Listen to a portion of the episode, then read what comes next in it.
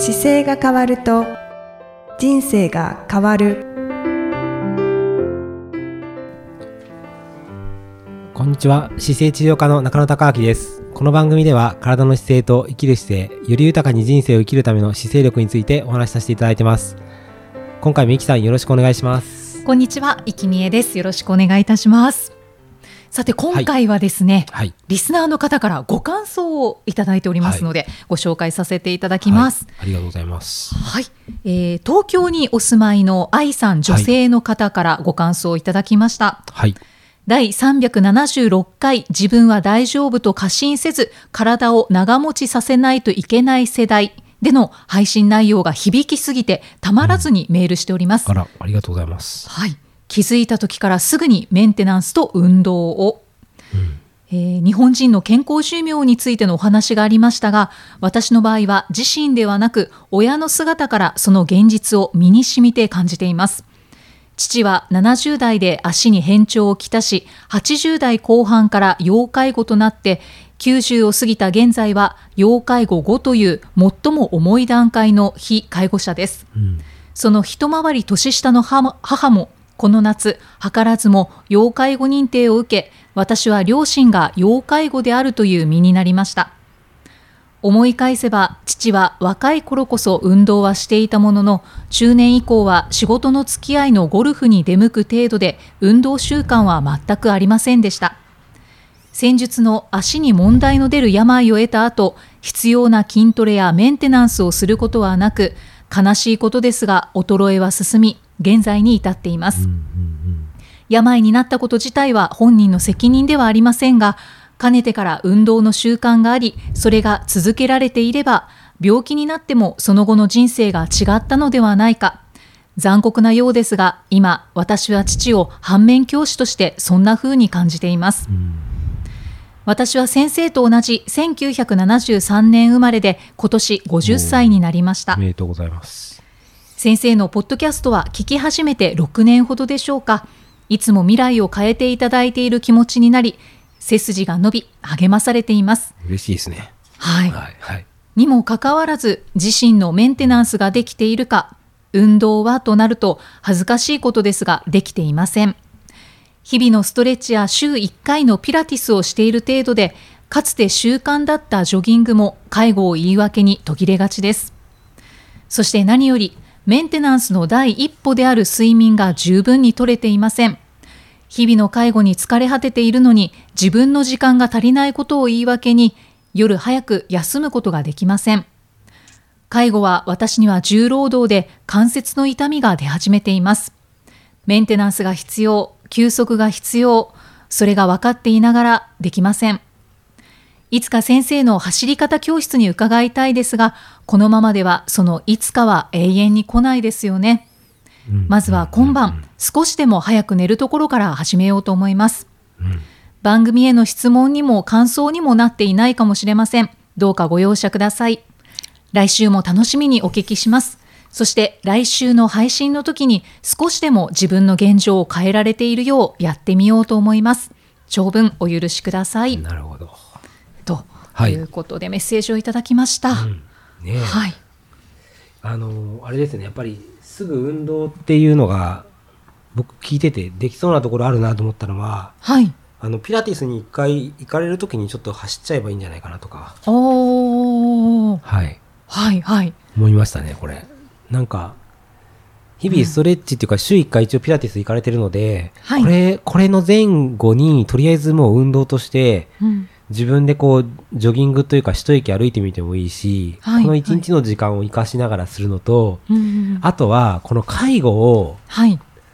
介護と思わないでトレーニングと思いましょうっていう感じかな。考え方捉え方を変える、うんこれはあの体幹のトレーニングとして体多分サポートしてあげなきゃいけないんですけどはい。その時にお腹をしっかりこうグッと意識して、うん。体幹を自分で締めた状態で持ち上げたりするとトレーニングになるんではいこれはもう介護って思わないで筋トレだと思った方がいいですね、うそうするとあの扱い方が全然変わってくると思うんですよ。はいはい。今ねあのやっぱり大変だって思ってるから大変なんですけどこれ筋トレにしちゃえば、うん。あの必ずあの少し自分がトレーニングするためにお腹締めて股関節から曲げてグッと持ち上げるとかはい。ちょっと持ち方の中で、あの、介護の本があるので、介護のテキスト見ながら、筋トレとしてちょっと意識してグッとやってみるとうん、うん変わってくるので、介護と思わないことが一番いいかもしれないです。確かにそうすると。ものすごく筋トレする時間に恵まれてるってことなんで、うんうんうんうん。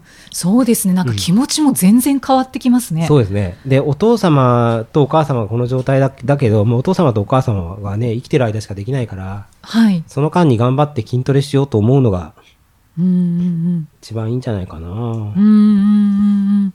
そうですね。あーありがとうございます。でも日々のストレッチや週1回のピラティスは、ね、されているということで、大変ですよね、でも聞いてて。そうそうですね僕同じ年齢だからすごいよくわかるけど。いやだからこの忙しいというかそうですね多分お仕事をされていて、はいで介護もされている中ででもストレッチピラティスをされているっていうのは素晴らしいですよね。あと、この番組聞いてる方で、やっぱり介護になりそうなご両親をお持ちの方は、ちょっとでも早めにこの運動させてあげられるといいですね。うんうん女性の方だったら今カーブスすごいいいので、ああカーブスに行ってみましょうとか、はい、うん。うんうん、なんかそういう、とか、あとチョコザンプさんもあるじゃないですか、今。そうですね、うん。あれ行ってちょっと動かしてみるのでもいいので、なんかご両親が、もはし介護になりそうじゃないけど介護になりそうな人は、うん。すぐにでも背中を押してあげながら一緒にやっていくっていうのはやっぱすごくいいと思います。いや本当にそうですね、もう私も母のことをちょっと考えてしまいますね。すか？はいお母さん元気ですか？元気なんですけれども、うんやっぱり座ることがとても多くて、はいはい。はい、あの立つことを勧めたりとか、はいあのはいウォーキングを勧めたりとかするんですけれども、やっぱりなんか億劫なみたいで、はい。もうどこに行ってもすぐ座ろうとするのでああ。そこがちょっと心配ですね。そうですね。だから立ってちょっと足踏みしてみるとか、うん。でもちょっとその、なんだろう、体を動かす時間が増えてくると、支えられるように体がなってくるんで、はい、うん、なんかちょっとだけ変えていくっていうのはやっぱりすごく大事で、うんうん。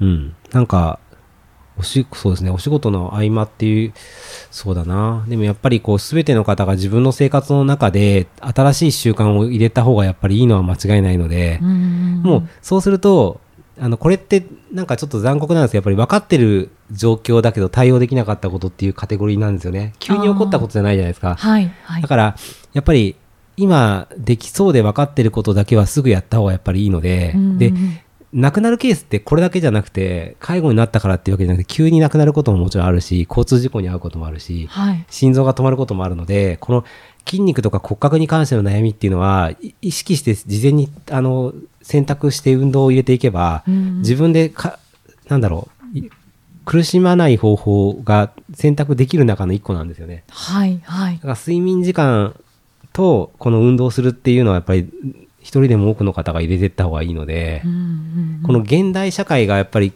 今便利な時代になりすぎてるから、やっぱりいかにこう動物本来の動きを取り戻すかっていうところなんで、うんうんうんうんこのお父様とお母様をうまく介護するときに筋トレだと思って、はい。